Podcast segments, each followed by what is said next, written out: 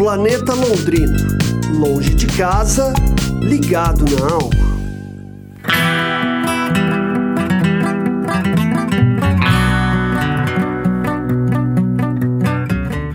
Então, mano, comecei na música quando eu tinha 15 anos, que eu fazia comum, né, mano? Aquela aula de matemática. E no fundo eu ficava ouvindo umas bateras tocando, né, meu? Até que um dia que eu cheguei pra professora, eu falei, o que, que é isso? Ela falou, ah, meu marido, meu marido é professor de bateria e dá aula aqui atrás no estúdio.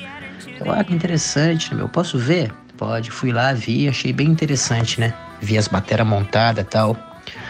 E ele é um baterista profissional de Londrina o Gilson. E aquilo ali me chamou a atenção, né? Aí o tempo passou, resolvi estudar batera. Fiz aula de bateria na época com o Betinho. Inclusive fui estudar na igreja. Daí conheci o movimento punk e me despertou mais interesse e comecei a tocar. Assim foi minha história na música.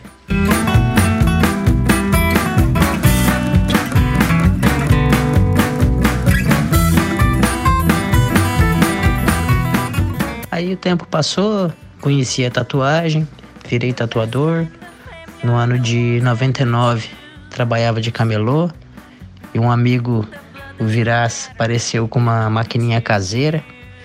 Troquei com ele num parzinho de alto-falante, pedi umas agulhas por lock, resolvi tatuar a mim mesmo. E depois conheci os trabalhos do Daniel.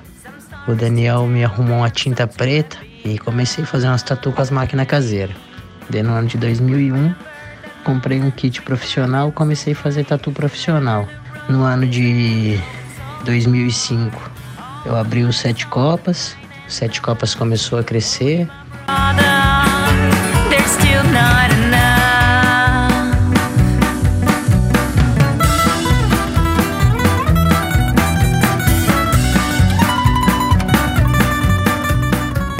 Eu comecei a namorar a Letícia, ela já tinha a banda Mary Lee, Daí resolvi voltar minhas atividades como baterista. Aí pegamos pra valer, né, meu?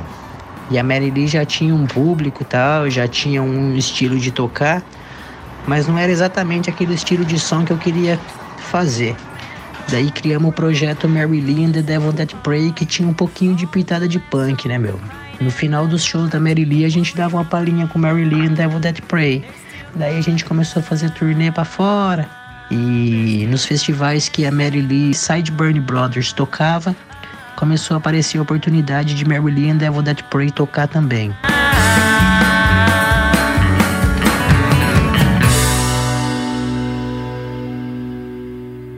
Então aí aconteceu.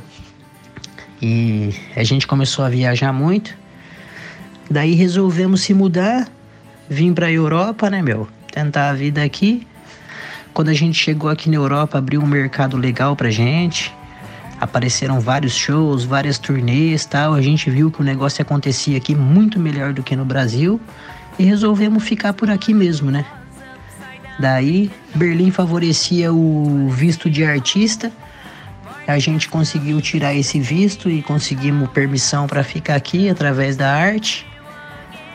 E depois disso, consegui um estúdio para trabalhar aqui em Berlim o Black Smoke, daí resolvemos ficar por aqui mesmo e viver nessa cidade aqui que tinha espaço pra gente tocar, alguns bares, né, meu? Tinha um estúdio de tatu pra dar um trampo e tal, e foi assim.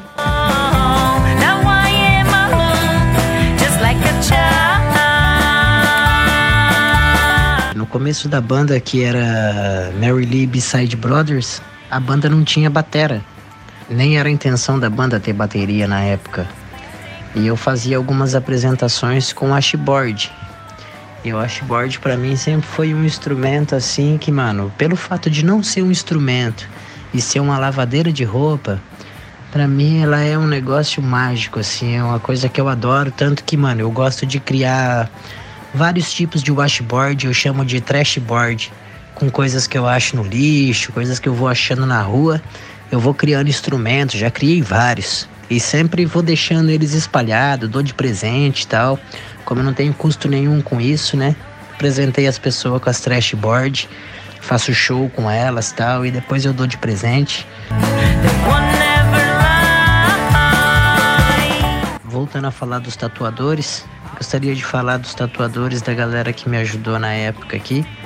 Que quando eu comecei foi o Warlock, o Berbel, o Daniel, o Gilmar, o Paulinho, o Caris.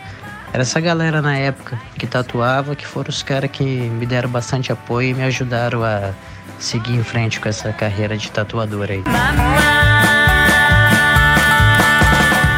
Berlim é uma cidade muito massa, cara. O que eu achei muito interessante de Berlim foi Berlim dar esse visto para artista. E o pré-requisito é você ser artista, tá ligado? E quando nós fomos pegar lá, tava no passaporte escrito. Até o cara falou, falou, Mauro Montezuma, você tem permissão para ser tatuador e musicista aqui em Berlim durante três anos. Só Berlim mesmo. Berlim é uma cidade muito massa.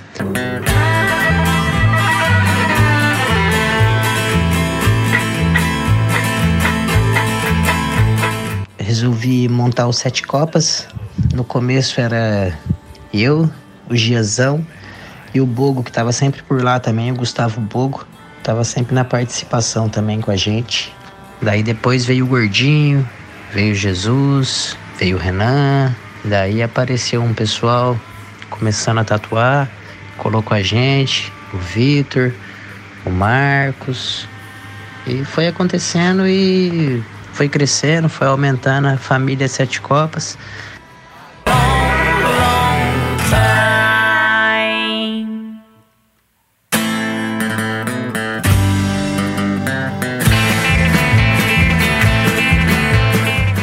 A gente citou aqui na história do Sete Copas bastante artistas da Tatu, né? Mas também funcionou durante muito tempo como salão de cabelo da Daniela Gomes, também agregou bastante no crescimento Sete Copas. E a participação também de artistas como guest na tatuagem de várias pessoas, né? Passaram por lá temporariamente, mas fizeram parte da história. Chico Billy, Scarlett, Léo, enfim, muita gente que nem dá para citar o nome de todo mundo, mas muita gente que com certeza fez parte dessa história e agregou muito também no crescimento. Depois funcionou como escritório da Mary Lee Family Band, que também agregou bastante no crescimento do estúdio. Pedro Ivo, o Mandioca, né, mano? Muitas pessoas, né? Muita gente fez parte dessa história aí.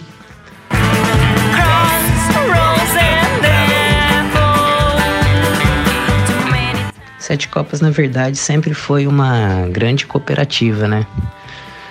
E justamente a união de todas essas pessoas aí que fez a gente virar uma grande família e parte de um todo assim e fazer a gente viver esses 20 anos de história aí na tatuagem, na música, unido com parceria. É nós, Sete Copas Tattoo Family.